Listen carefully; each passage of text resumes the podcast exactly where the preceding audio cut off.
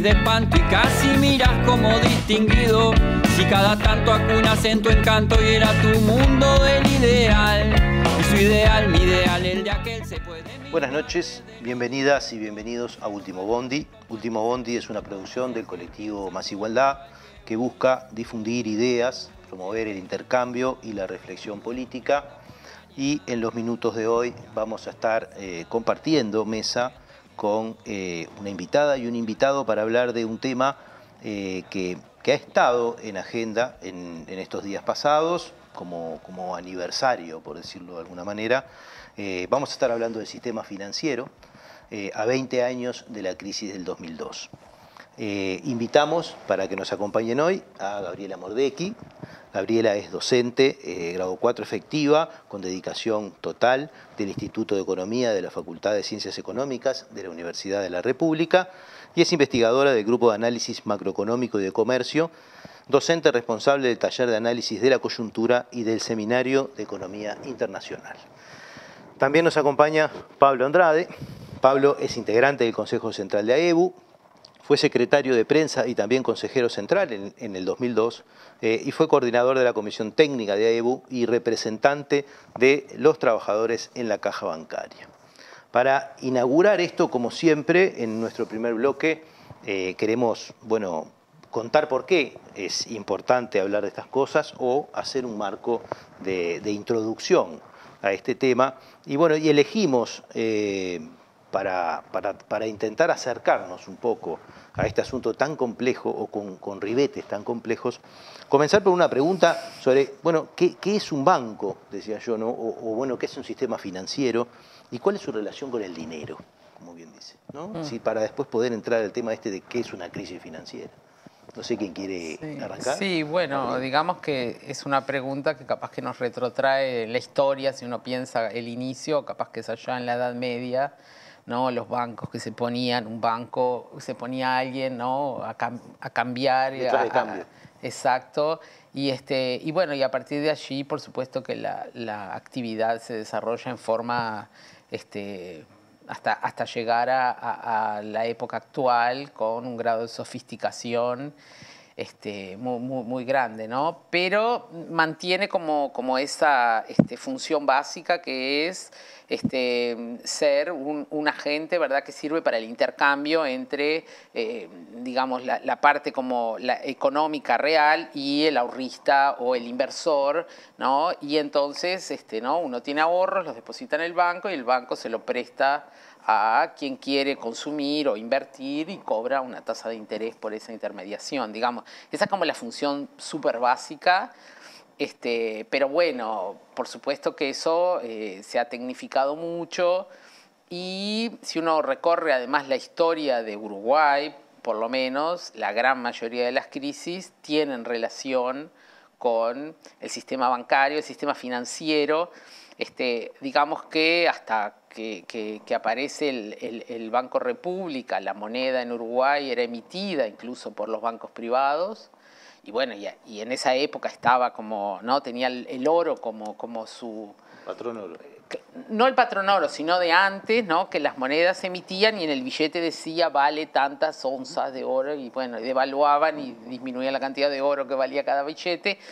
Pero eso lo hacían los bancos privados. Cuando surge el Banco República, ¿no? que es en realidad el primer banco que emite eh, dinero en Uruguay, sí en la época del patrón oro, donde había como, como una relación este, con el oro, este, y luego, digamos, de la, sobre todo la Segunda Guerra Mundial, con, Bretton Woods y otros acuerdos, este, se establece, digamos, una relación digamos, de las monedas con el dólar, y bueno, y eso sigue, no, no viene al caso la, la historia esta, pero eh, digamos como que la función de emisión de dinero la tienen los estados a través de sus bancos centrales. Después en, Uruguay en realidad es bastante tardía la figura del Banco Central, es recién de, de 1967 que se crea, pero el Banco República era el que tenía esa función. ¿no?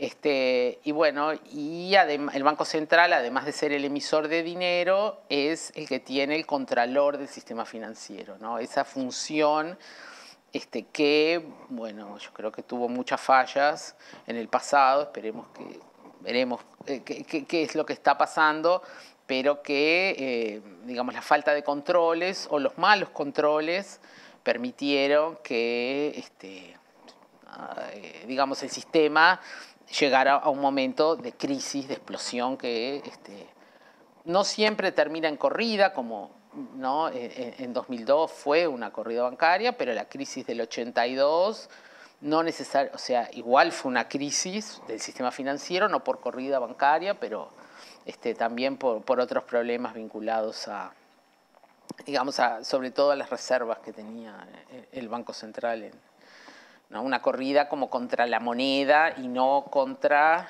este, para sacar los depósitos, ¿no? Fue como un poco distinta, pero bueno, siempre es el sistema financiero ahí. Entonces, mira, poner una lupa en el sistema financiero creo que es, es muy útil para entender un poco lo que sucedió y bueno, y qué, en qué estamos hoy, ¿no? Y, esa lupa es necesaria porque en, la, en, la, generación de crédito que conceden los bancos también hay una, una, expansión, como quien dice, de dinero, ¿no? O sea, como una fabricación de dinero. Y se este, multiplica, ¿no? Se multiplica y eso puede, puede multiplicarse a, niveles que no necesariamente son controlables. Sí, a ver, eh, yo creo que en esa, en esa historia el, el componente esencial es, eh, hay una capacidad de acumulación económica, que siempre es de algunos sectores o de toda la sociedad, y hay un requerimiento, una demanda de recursos financieros. ¿sí? Eso nunca está eh, eh, calzado, se llama, ¿no? Se dice. Es decir, no siempre lo que está disponible como excedente se podría aplicar directamente a lo que está demandado. Por ejemplo, eh, la gente... Eso quiere decir que el ahorro que está en los bancos no es necesariamente el crédito que demanda la sociedad. Claro, es decir, eh, la gente necesita ahorrar en el corto plazo o para operaciones que va a hacer dentro de seis meses, guarda el dinero, etc. Y la gente necesita crédito para una vivienda a 25 años. Entonces, eso que se llama calzar, es decir, las necesidades de la oferta y la demanda, es lo que hace que el sistema financiero interactúe. ¿Sí? la esencia está en, esa mediación. Transformar un, monto de dinero en otra forma que de alguna manera eh, tenga un servicio asociado a la demanda. Ahora bien, el, mecanismo tiene que estar sometido a un estricto control, a un estricto eh, seguimiento, porque si uno no hace ese seguimiento puede provocar situaciones críticas. ¿Cuál es la situación crítica?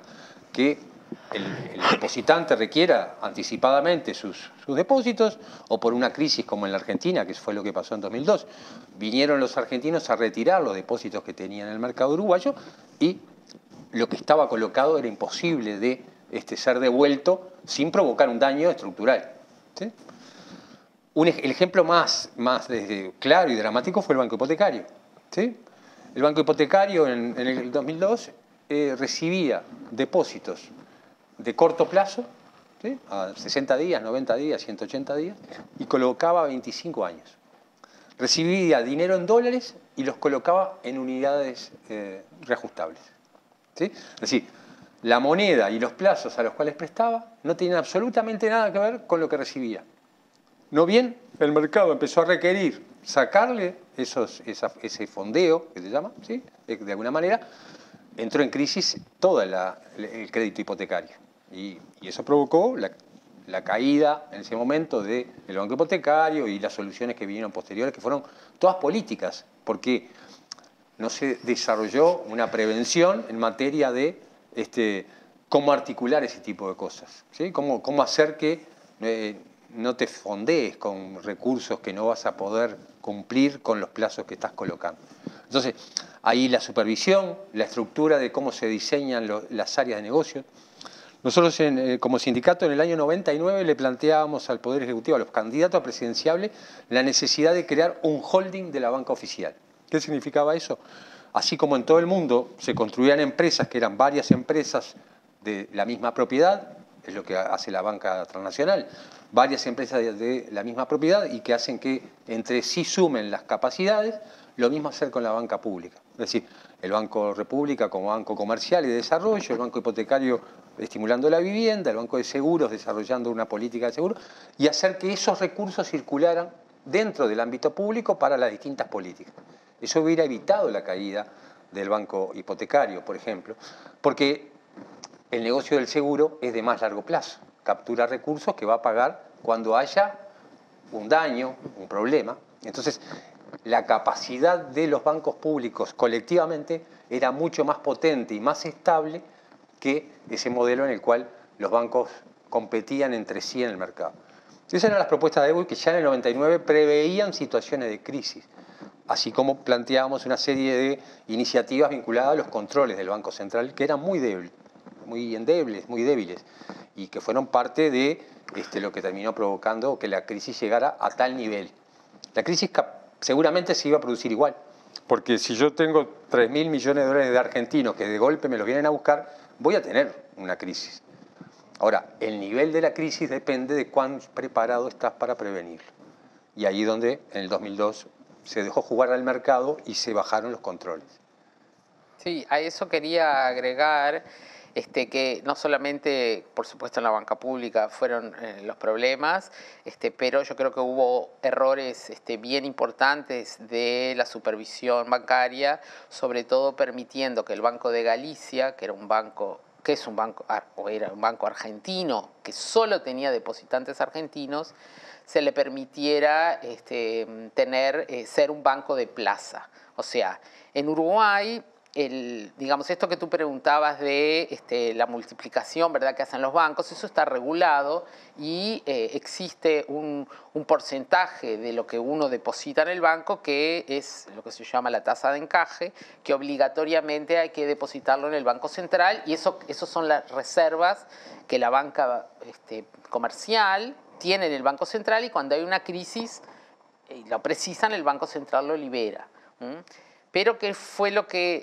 O sea, y tenemos el sistema bancario, tiene bancos este, de plaza, digamos, que pueden operar este, internamente, y la banca offshore, que solamente está autorizada a operar con el exterior.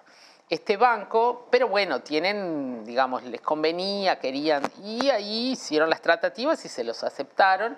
Entonces, en realidad, el Banco Central era responsable por el Banco de Galicia como de los bancos uruguayos, porque así fue admitido. Sin embargo, este, en el momento que tuvo problemas por ¿no? la corrida en Argentina, vinieron acá a buscar los depósitos y, y el gobierno dijo, ah, ese banco es todo de argentinos, dejémoslo caer.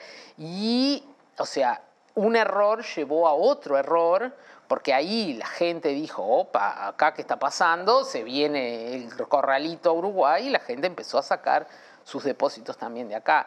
Entonces, una política, este, digamos, de supervisión financiera bien elaborada, con principios claros y no con este, amiguismos y nada, y cosas que se conceden que uno bien no sabe mm, por qué, porque eso tampoco apareció, ¿no? Este, sí, faltaba una hoja en, en el reporte del Banco Central que nunca se encontró y cosas del estilo. Este, pero bueno, nos tiene que enseñar a ser muy estrictos en, este, la aplicación de las normas y luego en el cumplimiento, porque si el Banco Central era el responsable, debería haber actuado.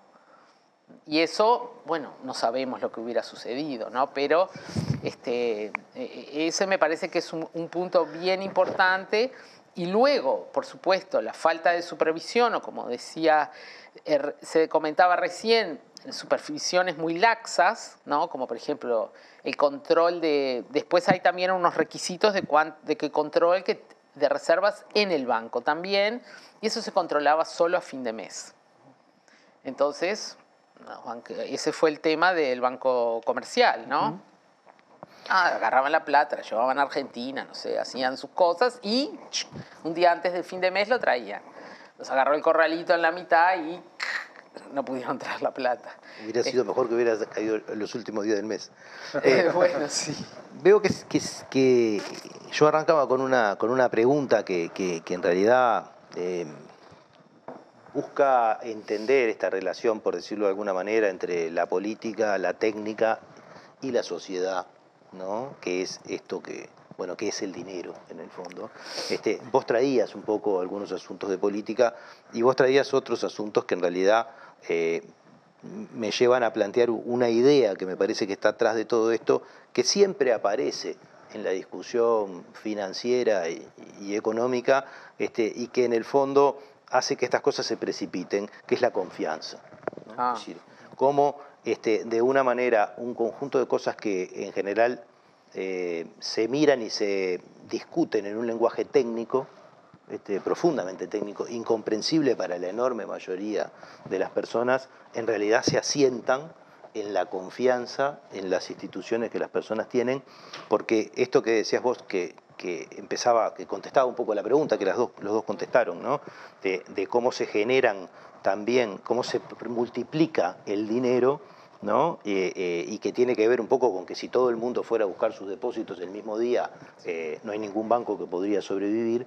¿no? En el fondo lo que hace es hacer intervenir este, esta idea ¿no? de la confianza, este, que sí que es una idea centenaria, ¿no? en las instituciones para poder, este, para poder habilitar las otras funciones ¿no? que son las que efectivamente crearon la banca. ¿no? Este, Sí, igual nada, esto, este punto que tú levantás, lo de la confianza, me lleva como a, otra característica que tiene eh, Uruguay, que es la alta dolarización, que es por una falta de confianza en la moneda uruguaya, porque si no, no estaríamos haciendo transacciones en dólares, todas las transacciones serían en peso, como sucede en muchísimos países que tienen una moneda nacional, ¿no? Brasil, por ejemplo, este, donde toda la actividad funcionan reales y eso este, le da otra también... Otro grado de este, complejidad.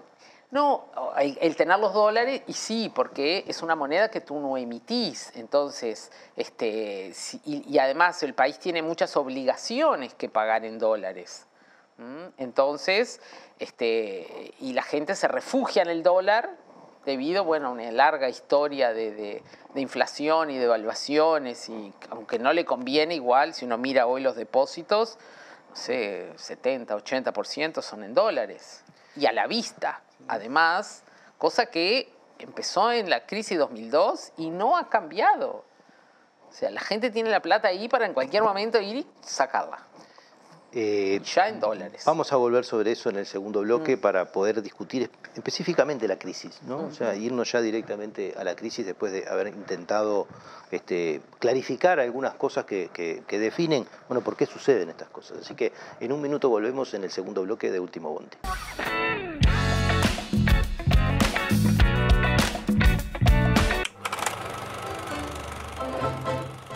Soy suscriptor de y Careta porque necesito periodismo comprometido, independiente. Te pido que en lo posible te hagas suscriptor, porque hay que luchar contra el blindaje periodístico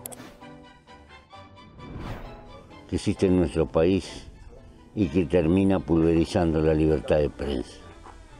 Gracias y hasta siempre.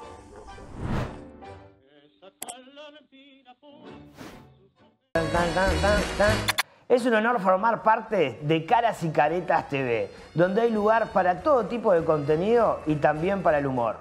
¡Sumate!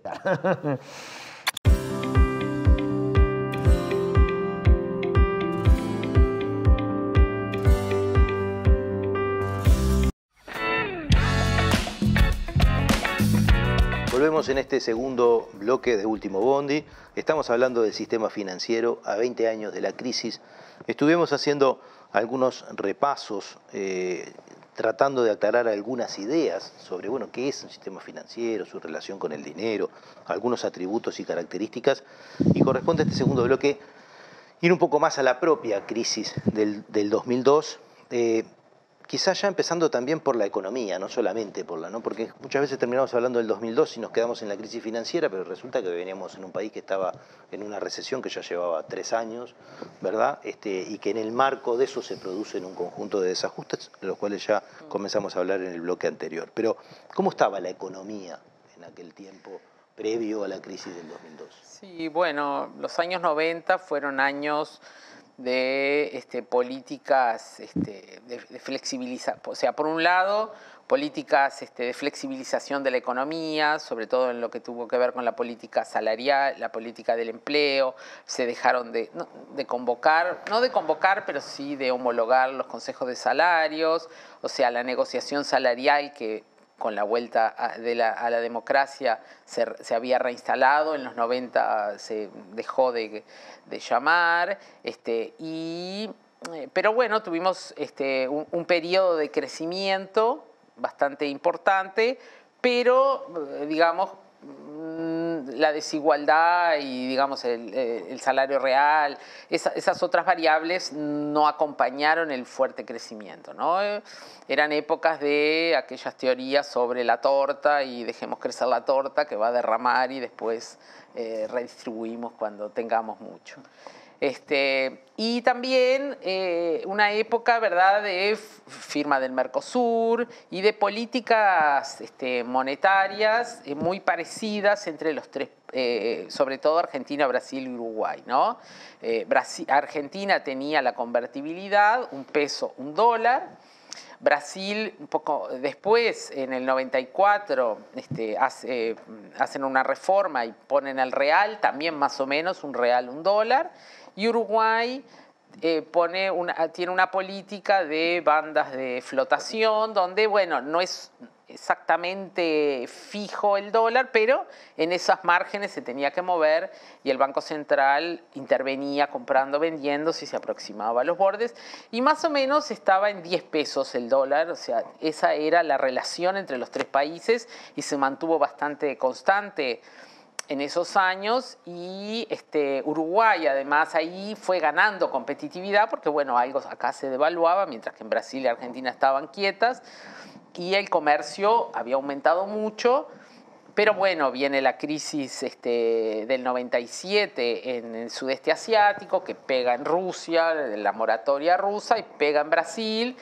Y Brasil eh, digamos, su política económica mucho más flexible, o sea, la crisis pega ahí por eh, octubre del 98, en enero del 99 abandona, eh, devalúan la moneda. ¿Mm? Y impacto aquí, estábamos en el medio de la campaña electoral para las elecciones, este, Jorge Valle había sido elegido dentro del Partido Colorado para ser el candidato, este, y eh, todos estaban plantados arriba de que no, este, Brasil con la historia de inflación que tiene, la devaluación se la va a comer en unos meses la inflación, no, acá seguimos y en Argentina estaba este, Caballo, era el, el ministro de, de, Economía, este, creo que todavía era Menem o estaba ahí, este, o ya estaba... Estaba entrando de la Rúa. Eh, de la Rúa, ahí va, este, y se mantienen fijos y mantienen tres años en las políticas, perdiendo competitividad y entrando en crisis ya en el 99, los dos países. Entonces, este, Uruguay, en ese sentido, se empieza eh, la economía a resentir esa este, falta de competitividad, sobre todo con, con Brasil, que era el mercado este, digamos, junto con Argentina, en los dos mercados de exportación eh, importantes. Y bueno, este, en Argentina, claro, todo se, ex, exacerba, ¿no? Y hay varios planes, eh, hacen en Argentina para intentar este, salvar, claro, esto de mantener el un peso, un dólar en Argentina y la, y la corrida contra el peso, tenían que tener dólares frescos para venderle a la gente y mantener la paridad y el Fondo Monetario les prestó varias veces hasta que en la última, que fue ahí en diciembre de 2001, les dijo, no, no prestamos más. Y bueno, y ahí cayó el presidente, este, ¿no? y recordamos todos esa época terrible que no lo podíamos creer, cada presidente nuevo duraba dos, tres días, uno declaraba la, el no pago de la deuda, el otro declaraba no sé qué, y ahí Uruguay quedó en esto que comentábamos como no en el bloque anterior, este, con los problemas que se suscitaron aquí, con los bancos, etc. Pero la situación económica de Uruguay venía muy complicada Este, pero eh, digamos que el, el, estallido digamos, de esta crisis fue como el, más que una gota que rebasó el vaso, fue bastante más creo de... Este, pero nada, eso como que bien, bien importante. Sí, como lo... digo, en sintonía, digo, yo creo que como, como hitos, que me parece que son fundamentales, década del 90 apuesta al derrame, por supuesto, agroexportador, desestructuración de la industria nacional, ¿sí? el, modelo de liberalización de importaciones y todo eso destruyó la industria nacional. Un país jugado enteramente a ser agroexportador, materias primas, y ese era el modelo. Y plaza financiera. Y plaza financiera. Eh, los últimos tres años de Sanguinetti fueron de recesión absoluta. ¿sí? El 97-90 era de caída constante. Valle incluso toma el gobierno y lo primero que hace es un ajuste fiscal. Este, por lo cual el país venía en un declive absoluto. Aftosa le, le, pagan, le pegan la línea de flotación al sector que supuestamente era el dinámico. Al Maya Oro. Al Maya Oro de aquel momento. Entonces, este, eso genera un, desequilibrio en donde el país estaba en debilidad estructural. ¿sí? ¿Qué pasaba en el sistema financiero? En el sistema financiero teníamos un modelo de plaza financiera que era absolutamente mm, centrado en capturar recursos en Uruguay y colocarlos en Argentina. Esa era la dinámica. Es más, eh, los grupos, eh, los dos grupos económicos principales, este, Rompeirano, que son, están en el nudo de la, crisis, eran eh, operadores que tomaban recursos en toda la región, incluso el Velox en Paraguay, es decir, había un montón de, iniciativas, para colocarlas en Argentina. Y ese era el, negocio, en una calecita financiera muy grande que se colocaba en Argentina. Eso eclosionó producto de que se cae la Argentina, pero además porque producto de que era un modelo de negocio absolutamente dependiente de factores externos. No, no había en Uruguay ninguna política de desarrollo donde se canalizaran los recursos del sistema financiero. Cuando hablamos al principio de cómo funciona esa circulación, ¿sí? Eh, cuando los países no tienen políticas de desarrollo de corto, mediano y largo plazo, lo que termina sucediendo es que eh, las crisis se, generan por factores externos. Esa es la realidad que vivimos en aquel momento y se parece mucho a la situación que hoy tenemos. Es decir, hoy cuando hablamos, este, hace poco EU sacó un informe eh, muy breve sobre los depósitos bancarios actuales. ¿sí? Eh, los préstamos en el Uruguay crecieron en, en estos dos años y medio 4.500 millones de dólares. 4.500. Los depósitos crecieron más del doble, 10.000 millones de dólares. Es decir, estamos teniendo nuevamente liquidez, ¿sí? exceso de depósitos sin ser colocados. ¿Por qué no se colocan? Porque no hay proyectos de desarrollo que acompañen esa colocación. Y eso es un, límite. La crisis nos encontró los clientes de los bancos buscando la mayor renta porque ese es un peligro, es un equilibrio que hay que tener. Tú, tú hablabas de la confianza. La confianza es fundamental, pero eh, también está el, apetito por rentabilidad de los inversores. Es decir, si a ti te ofrezco, mira, si la colocas en el banco acá en la sucursal en Uruguay, yo te voy a pagar el 4%. Pero tengo un producto financiero, certificado de depósito se llamaba en aquella época, que te paga el 14%. ¿Querés poner acá? Y así se iban dirigiendo hacia mm, este, oficinas que estaban ubicadas este, en Montevideo, pero que en realidad operaban desde, desde Centroamérica y que recolocaban en, Argentina. Eso que tú colocabas al 14 se colocaba en Argentina al 40. Entonces, el grupo financiero tenía una altísima tasa de rentabilidad. Cuando esa, esa acumulación, por ejemplo, para el Banco Montevideo llega a su límite, cuando ya no había más dinero local para colocar, compra otro banco, compra el Caja Obrera. El Banco Caja Obrera es comprado para qué? Para incorporar volumen de depósitos para seguir incrementando la calecita. El tema es que si la calecita se corta en algún momento. De hecho, el Grupo Peirano tuvo una crisis cuando se corta en la Argentina, esa capacidad de colocar al 40 se corta y comienza a tomar, a quedarse con los depósitos en el exterior de sus depositantes. Entonces, allí falló el Banco Central en supervisar en qué colocan el dinero. Porque la, confianza puede existir si hay alguien que, además del apetito por rentabilidad, le incorpora y decir, bueno, a ver, en donde tú estás invirtiendo tiene la calidad necesaria para asegurarse que esto tenga este, vuelta atrás, que sea recuperable. Y allí es donde hubo responsabilidades institucionales. Responsabilidades que no se corrigen hasta 2008 y, y muy empujadas por el cambio de gobierno y también por la crisis internacional que hace que se empiecen a imponer las normas de Basilea, que es todo un régimen internacional de calidad de los activos, etc. Y eso es, digamos, un momento crítico en el cual el proceso este eh, tiene eclosión. Ahora, crisis económica, y es un efecto dominó, ¿no? La crisis económica que vivía el país termina impactando ¿sí? en su correlato financiero, y ahí es cuando el país ya no tiene capacidad de desenvolver. Y aquello que hablaba al principio de, de cómo este, se calzan las obligaciones, ¿sí? El sistema eh, en el 2002, en el 2002 cae en el momento en que si se cortaba la cadena de circulación del efectivo, íbamos a entrar en la caída en dominado de todos los sectores de actividad.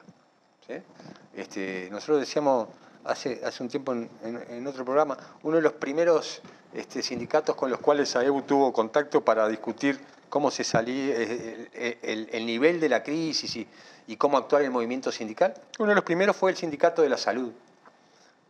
La gente diría, ¿qué, qué tenía que ver la salud? Bueno, el sistema de salud privado tenía el 90% de sus recursos en los bancos que estaban quedando suspendidos. Por lo cual tenían claro que si se cortaba esa cadena de pagos y esa cadena de financiamiento, las mutualistas entraban en crisis inmediatamente y no tenían capacidad de seguir pagando. Ni los sueldos, ni las prestaciones, ni, ni los equipamientos médicos, ni los medicamentos. Entonces, eh, el efecto dominó, cuando uno vacía el sistema financiero, comienza a impactar en sectores que tienen inmediatez en seguir atendiendo servicios de primera necesidad. La crisis tuvo esa, esa dimensión, una dimensión social, la caída de empresas, la, la, crisis económica y social general, el hambre de la gente, porque acá estuvo todo planteado. ¿Y, ¿y en qué medida todo esto fue, se podía ver? O sea, ¿en qué medida todo esto fue avisado? ¿En qué medida todo esto era observable, advertible? ¿No? Porque uno dice, eh, para el imaginario social común y corriente, un día ocurrió una crisis. ¿no? Está, el, está, el, día, incluso eh, uno agarra un, un artículo ¿no? este, de historia y puede encontrar la fecha tal, ¿no? Se, se, se, identifica con una fecha algo que es un proceso, pero que en realidad además tiene un montón de elementos en el proceso y uno se pregunta, ¿y nadie vio venir esto? O, o, o bueno, ¿quién dijo qué? ¿Quién escuchó? ¿Quién no escuchó? ¿Cómo fue el posicionamiento de esas cosas? Nosotros avisamos. Avisamos en el Nosotros 99, a EU, a EU avisó en el 99 a los presidenciables, ya le hablábamos de los sistemas de control del, del Banco Central, ya le hablábamos de lo, de lo, peligroso que eran los productos financieros que se vendían, ¿sí? Los productos financieros que se vendían, eso que te explicaba, que te pagaban el 14, ¿sí? Eh, nadie sabía exactamente a dónde estaba dejando su dinero. Nosotros planteamos que eso era un altísimo riesgo para el país y para la gente. Eh, alerta sobre los controles. Lo que pasa en la crisis es que eh, yo defino esto como hubieron dos gobiernos de Jorge Valle. ¿sí? Uno es previo al estallido total, ¿sí? que era absolutamente liberal. Siga el juego, el mercado regula, ¿sí? el, ban el Banco Central dejaba sin control y ellos decían, bueno, es un problema de los privados, es un problema del Banco Galicia, fue absolutamente responsable. Nosotros le planteamos. No, no puede dejar caer en Galicia. Como sindicato nos paramos en la situación, incluso con, paros, ¿no? Porque venía un fin de semana largo y se venían los argentinos a buscar los depósitos. Y no y se iban a pagar. Y sabíamos que era una cadena. Sigue el juego. Fuimos en abril y le dijimos, se requiere hacer un seguro de depósitos hacer un seguro de depósitos de hasta 50 mil dólares para que todo el sistema le transmita a la gente que hasta 50 mil dólares de sus ahorros están asegurados. Confianza. Claro, sí. Nos dijeron, no, siga el mercado. Entonces, hay un, primer, hay un gobierno, el liberal, el, el, ortodoxo, el que ganó la elección, ¿sí? Y hay otro gobierno que luego es el de la realidad, ¿sí? Donde ahí tiene mucho más que ver Achugarri, Larrañaga, ¿sí? Este, eh, Astori, donde tienen mucho que ver actores que jugaron a, resolver la institucionalidad y al mismo tiempo dar un equilibrio diferente a una salida este, de una crisis que requería que todos los actores se involucraran. Sí. Y desde la academia se... se sí, ha, bueno, nada, yo recordaba en esas épocas, yo ya estaba en el Instituto de Economía y nos reuníamos con Juanjo Ramos, que era el, el presidente de AEU, varias reuniones, claro, nada, ellos pedíamos, por favor, contanos qué, qué, qué, es lo que está pasando. Y claro, nos contaban todas estas cosas y, este, y siempre, bueno, era bueno, va a haber algo y como que esperabas que esto se resolviera y de nuevo. Eh, Valle además tuvo unas cuantas patinadas, eh, el presidente como que ahí en la relación con Argentina, ¿no? Todos recordamos, capaz que algunas fueron involuntarias, como la de aquel audio of the record, y este, pero nada, hubo, hubo otras cosas y eh, evidentemente que los dos momentos esos que, que tú marcabas, claro, estaba el ministro Bención, que fue el que no quiso para nada cambiar ninguna, o sea, y esto, eh, digamos, cuando eh, ya la situación era irreversible, o sea, en enero de 2002, eh, cuando ya había estallado la crisis en Argentina, lo único que hicieron fue ampliar un poco la banda de flotación, o sea, el tema del dólar acá era un tema también muy importante, más allá del problema con el sistema financiero. Este, porque en definitiva este, lo del sistema financiero, por supuesto que, hubo que resolverlo, pero además ahí cuando en, julio de 2002 eh, el ministerio, digamos, eh, decreta eh, que no, no va a cumplir más con la banda de flotación y ahí liberan el dólar y luego es el feriado bancario. Pero digamos, son como dos fenómenos que van en paralelo y todo afectando las reservas de, que se les habían terminado al Banco Central porque ayudaron, bueno, dieron todo lo que tenían y salieron a pedir más. Y en realidad, bueno, hay algunas, por lo que dicen, no sé, algunas amistades de, Valle con, con, con el hermano de Bush y no sé qué, permitieron que, bueno, era Uruguay era chiquito, ¿no? y nos dieron ahí un, un préstamo de 1.500 millones de dólares, que bueno, si uno lo mira, hoy capaz que era, pero bueno, resolvió el tema, pero tuvieron que hacer este, aquello que nunca se explicó bien, ¿no? Lo de las hordas que bajaban de, para asustar, bueno, pero es que eso fue una, no se sabe bien de quién, pero fue una movida este, para asustar y todos los partidos fueron, ahí fue un fin de semana y firmaron, votaron la ley este, que había que votar, todas las reformas y, eso salió, ¿no? Una fake news fue. Una de las primeras, pero, pero eh, fíjate el debate que había, ¿no? El, herrerismo pidiendo medidas prontas de seguridad. Déjennos ir a un minuto y ya volvemos con el redondeo de esto y alguna cosa para pensar para adelante. En un minuto seguimos con Último Bondi.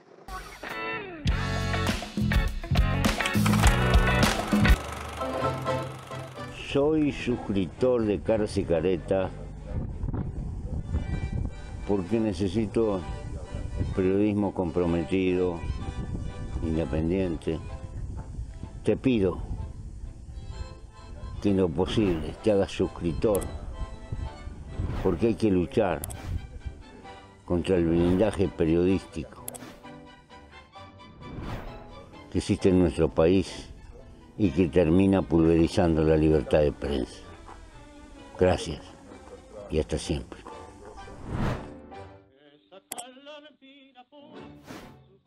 Ah, vuelta, ahí, tan, tan, tan, tan, tan. Es un honor formar parte de Caras y Caretas TV, donde hay lugar para todo tipo de contenido y también para el humor.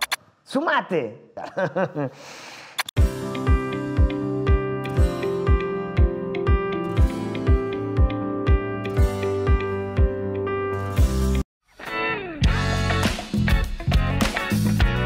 Seguimos en este tercer bloque de Último Bondi, estamos hablando del sistema financiero a 20 años de la crisis. Eh, estábamos ya en las partes este, estábamos como que viviendo el relato este, concreto del momento con algunos asuntos eh, que me parecen interesantes y que, podemos intentar redondear, pero bueno, estábamos en esto de las medidas de último momento, se consiguió la plata, a diferencia de, lo que pasó en Argentina, ¿no? Este, y, incluso en contra de lo que opinaba el Fondo Monetario Internacional, ¿no? En, algunos casos hubo distintos actores, no sabemos, ahí bueno, hay distintas interpretaciones del asunto. Feriados, papel de AEBU también en tranquilizar eh, a la población. Bueno, propongo unos minutos para cerrar esto, como para después abrir alguna reflexión sobre ¿Qué, qué aprendimos de eso, no?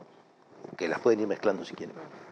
Sí, no, yo quería eh, hacer un, un comentario respecto porque a esto que dijiste del Fondo Monetario, porque bueno, en eso hay versión, o sea, yo no Hay estaba, versiones. yo no estaba en la negociación, eso es lo que dicen Ajá. unos, pero hay otros que niegan y dicen que, que el Fondo Monetario nunca dijo eso, Ajá.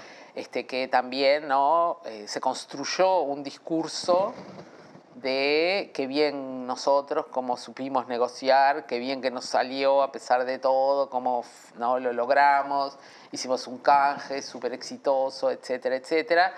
Este, ¿no? Con varias publicaciones de, de libros, incluso de gente que estuvo ahí en, la, en, en ese momento. Que venía arriba del avión que nunca vino. Eh, Bueno, no, el avión con billetes ese vino. Estos viajaron después a negociar ahí este, el canje que fue ya en, en 2003, ¿no?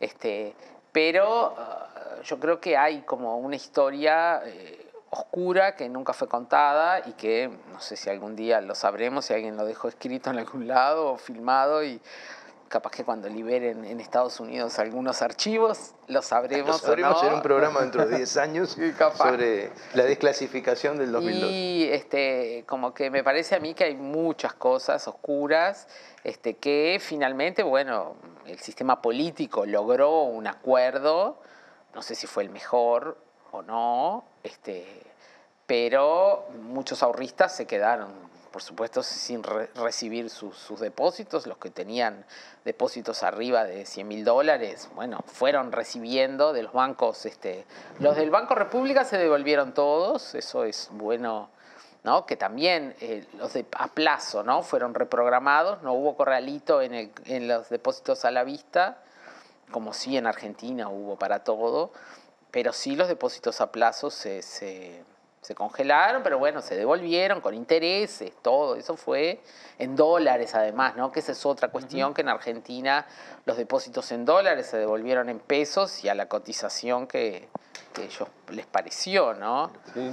Este, Yo decía, yo le decía lo del avión porque el otro día he escuchado a un actor relevante del momento. Dijo, acá no vino ningún avión. Se solucionó, pero avión no hubo. Ah, claro, bueno. la Dice, habrá la- relatos y relatos. No, digo, La plata no vino en efectivo. Nada. Incluso se mandaron camiones de, de transportadoras, una- un convoy Ah. de transportadoras para porque el- eh, había que sacar la foto de los camiones pasando.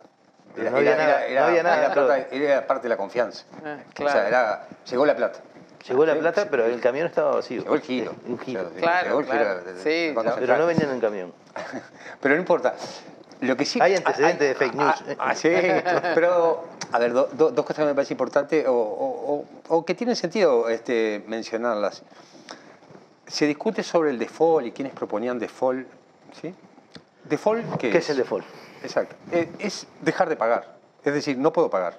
Eso es el default en términos en, en inglés. Sí. Y que se joda el que se joda. Este, y, y vengan que voy a ver y vamos a negociar como pago. Es un concordato a nivel de país. ¿Está bien? Claro. Ahora bien, el Uruguay hizo default. Lo que se discutía era con quién lo hacíamos. Si lo hacíamos con, los, con el Fondo Monetario o lo hacíamos con los ahorristas.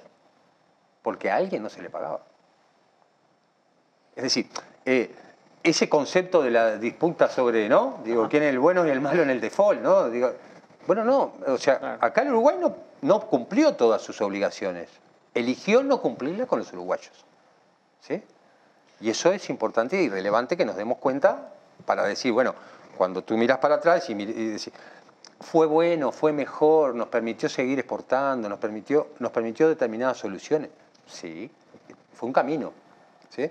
Y si no hubiera estado eh, una orientación, la orientación de Achugarri, que fue muy negociador en términos de búsqueda de soluciones, que, eh, eh, se corrió del límite, por ejemplo, diciéndole, bueno, si alguien tiene un compromiso compraventa a una casa, le vamos a habilitar para que la compre. Es decir, fue regulando cosas para que esto siguiera funcionando y se negoció. Y los ahorristas, nosotros hicimos una asamblea de ahorristas en las cuales eh, convencimos a los ahorristas de acompañar un proceso, de crear un nuevo banco, el, el- el nuevo banco banco comercial comercial. que se crea, este, que nosotros en la propuesta original le llamamos Nuevo Banco Nacional, y Achugarri nos dijo, no, no, no le pongas nacional porque dividís al país en medio. Entonces, eh, hasta, en eso, hasta en ese juego de humor tenía hizo una encuesta, hizo, contrató una, una encuestadora para que le dijera cuál era el mejor ban- el nombre para el nuevo banco. Le dijeron, nuevo eh, banco comercial es el mejor nombre. Y él dijo, pero si le pongo banco comercial van a haber juicios de los ahorristas. Entonces le puso nuevo banco comercial. Vos fíjate cómo se armaba la ingeniería negociada, acordada, para construir una salida que permitiera que todos esos activos financieros, recursos, ¿sí? Préstamos colocados, siguieran teniendo sostén en una base de depósitos, en un patrimonio. Y eso se equilibró y permitió que en los años se cumplieran. Las obligaciones que no se cumplieron fueron las de aquellos inversores en las corporaciones transnacionales de los Peirano y los RON, TCB, ¿sí? Eh, colocaciones en, en Caimán, que en realidad llegaba a un límite en el cual el bueno podía hacerse cargo de lo que tenías en Caimán, porque ya ahí, ahí pasábamos, ¿sí? y eso fue de enormes dificultades. Las liquidaciones de los bancos, un capítulo entero para, para dedicar a las liquidaciones de los bancos. Este, lo que sí está claro. Sí, no, no, yo lo que quería en realidad eh, aclarar capaz que un punto que, que- que tú hablaste que es el default y la deuda, o sea, ¿cómo, cómo esto está vinculado? O sea, el país tiene reservas en dólares que como los ahorristas se fueron llevando, la- se las la fue dando a los bancos y se quedó el país sin reservas. Este, y por eso precisaba eh, una avenida de, reservas nueva para tener cash ¿no? efectivo, para mostrar confianza y además hacer frente. Pero el país tiene obligaciones de deuda, no necesariamente, no con el, con el fondo había una parte, pero en realidad de lo que se hablaba y lo que se renegoció fue eh, los títulos de deuda, ¿no? los papeles que el Estado emite y que tiene que pagar intereses semestralmente y si no tenés dólares, no tenés con qué pagar. Ahí ese es el tema. Sí hacer un- una moratoria de la deuda, que es como, bueno, esperemos, o hacer un default, que es lo que hizo Argentina, dejó de pagar los intereses y el principal. No al Fondo Monetario, porque Argentina tampoco le dejó, porque el Fondo Monetario, en eso la deuda era, es una parte, pero además el fondo actúa siempre como garante de otros préstamos, por ejemplo, del BID o del Banco Mundial, préstamos más para proyectos de desarrollo. Este, y si uno no está al día con el fondo, tampoco te prestan por ahí, entonces eso siempre se trata de mantener y los países lo hacen. Pero entonces, este, el, el- el que no se haga, esto, esto que, que él decía es, es así, o sea, se, se eligió renegociar, o sea, seguir pagando los intereses, se siguieron pagando todo el tiempo y en marzo de 2003 hubo, se renegoció con esos... Este, tenedores del exterior, básicamente, viajaron a Estados Unidos este, y renegociaron, les dieron un bono, un título que valía algo menos, les alargaron el plazo, les negociaron, porque bueno, si no, no podemos pagarte. Y, Para hacerlo cobrable. Claro, y eso entró como en una nueva dinámica y se siguió pagando, o sea, les dio un poco más de espacio, pero no se le pagó, o sea, se decidió no devolver los depósitos a los este, ahorristas uruguayos que tenían la plata acá depositada, o bueno, otras, otros negocios que bueno, está así, eran... O sea que hubo un conjunto de ahorristas que nunca recuperaron sus inversiones, por decirlo de alguna manera. sí, los que, los que jugaron más este, a- al riesgo. más de riesgo. Claro, Sí, esos es- los que jugaron sí. más al riesgo perdieron. Sí, sí, no, no solo de, también no, estuvo el Banco de Crédito también que... No, no, porque en todos los casos fue el, el Estado asumió deuda soberana sobre, sobre Mm, sí, los depósitos subordinados que se le llamaba. Entonces, eh, el, crédito, el crédito tuvo una liquidación, Mm. una de las pocas liquidaciones de empresas que tuvo saldo a favor. O sea, eh, los activos Mm. Ah, y los pasivos. al final eh, al hubo- final del cierre, o sea, Claro, se cerró pues- más por motivos políticos que por motivos este, de equilibrio financiero de la estructura. ¿no? Claro, claro. Bueno, ¿y qué aprendimos como país de esto? Como para decir, bueno, ¿en qué condiciones estamos hoy? ¿Cuánto ah, evolucionamos en términos de controles, este, eh, saneamiento de todo este tipo de cosas? ¿Y, y qué nuevos riesgos tenemos en el horizonte hoy?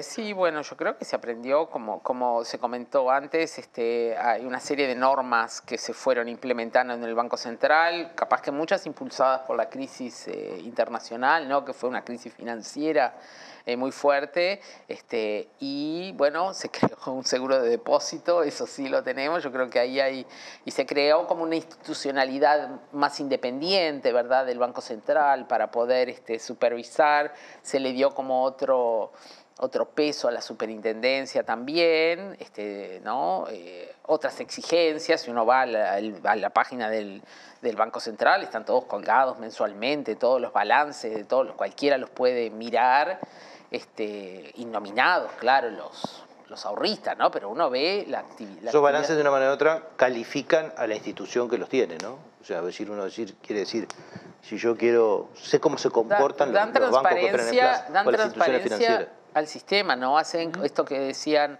de que AEU sacó un informe, porque bueno, está toda la información, solo hay que agarrarla y procesarla, pero eso es bueno, ¿no? Que cualquiera tiene este, acceso a, este, y, a, esos datos, ¿no? Eso yo creo que son enseñanzas.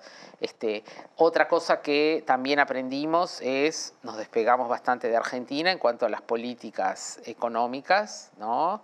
Eh, en el sentido sobre todo la política monetaria.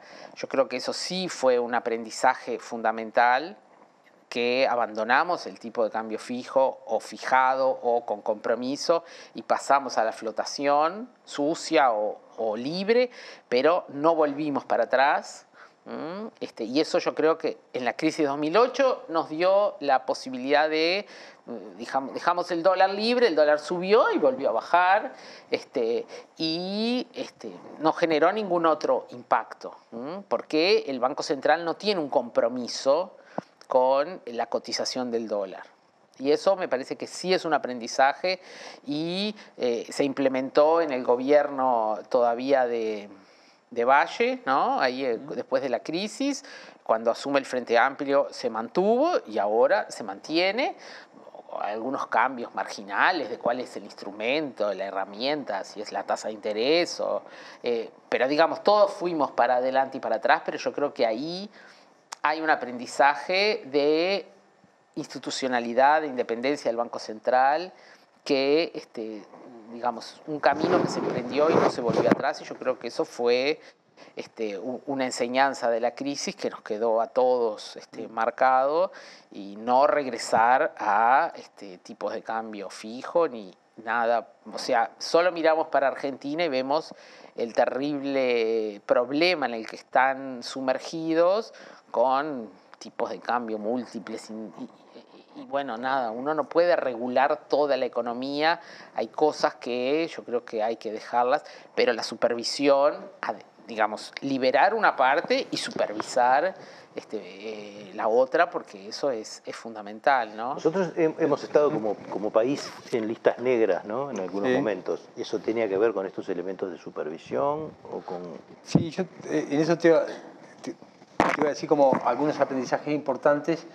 Eh, después de 2008 se empieza a construir un, control internacional sobre el tema del lavado de dinero, ¿no? sobre el, origen de los fondos, el origen de dinero del narcotráfico, de, la evasión fiscal de otros países, de los paraísos fiscales.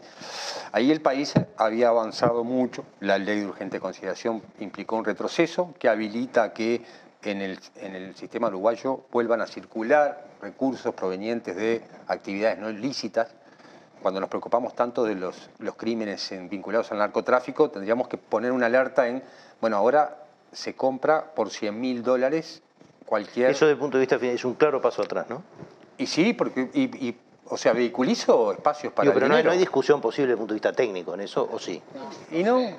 Políticamente puede haber todas las discusiones que sea, pero desde el punto de vista técnico, de esto que estamos hablando de prudencia, confiabilidad del sistema. Si yo permito eh, que hasta 100 mil dólares yo puedo comprar en efectivo cualquier objeto y tengo miles de apartamentos monoambientes a 89 mil dólares, estoy casi construyendo un mercado para que dinero que ni siquiera pasa por el sistema financiero se invierta en Uruguay y luego sea legal, porque cuando venden ese apartamento es legal. O sea, y ahí dinero en narcotráfico puede circular con total libertad. Y eso es lo que se construyó con la luz. Así que en eso retrocedimos.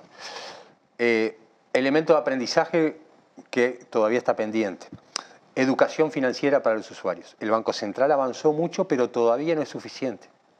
No solo porque educamos eh, falta educación financiera sobre lo que pasó antes, es decir, esos riesgos de los productos financieros, sino además porque el nuevo mercado financiero, donde en el celular recibís ofertas de inversión, de seguros, de, colocaciones, bancos en línea, implica que la gente esté mucho más expuesta a riesgos que no conoce.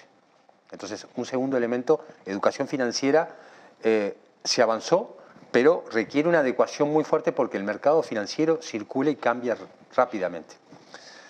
Tercer nivel de, que creo de preocupación que no aprendimos.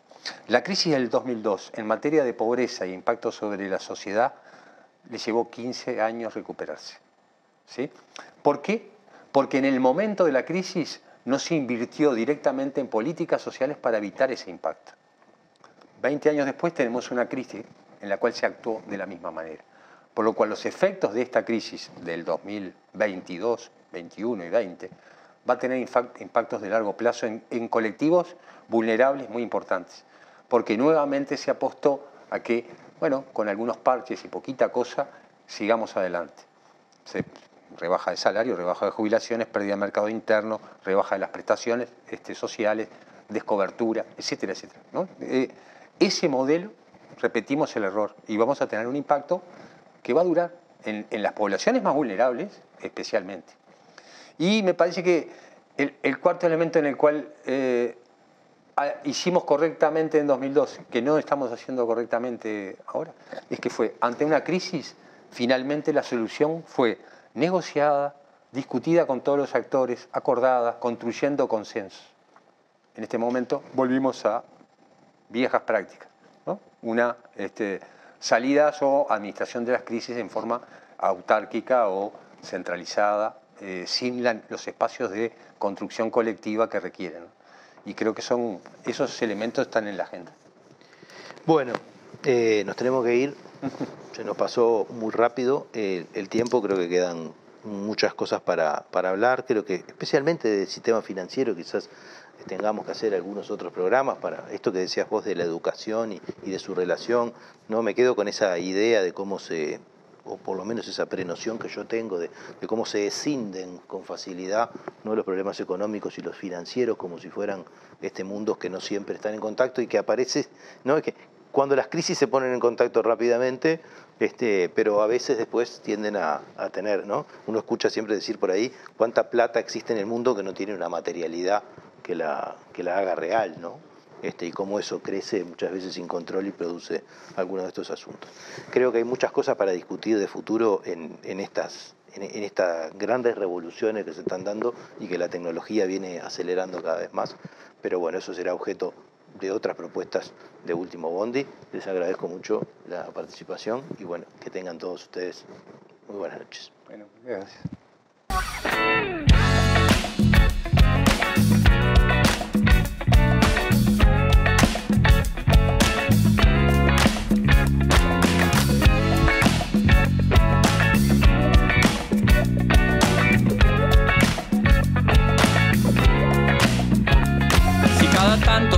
De espanto y casi miras como distinguido. Si cada tanto acunas en tu encanto y era tu mundo el ideal. Y su ideal, mi ideal, el de aquel se puede mirar desde lo distinto. Si por las noches compartís el tinto con ese que piensas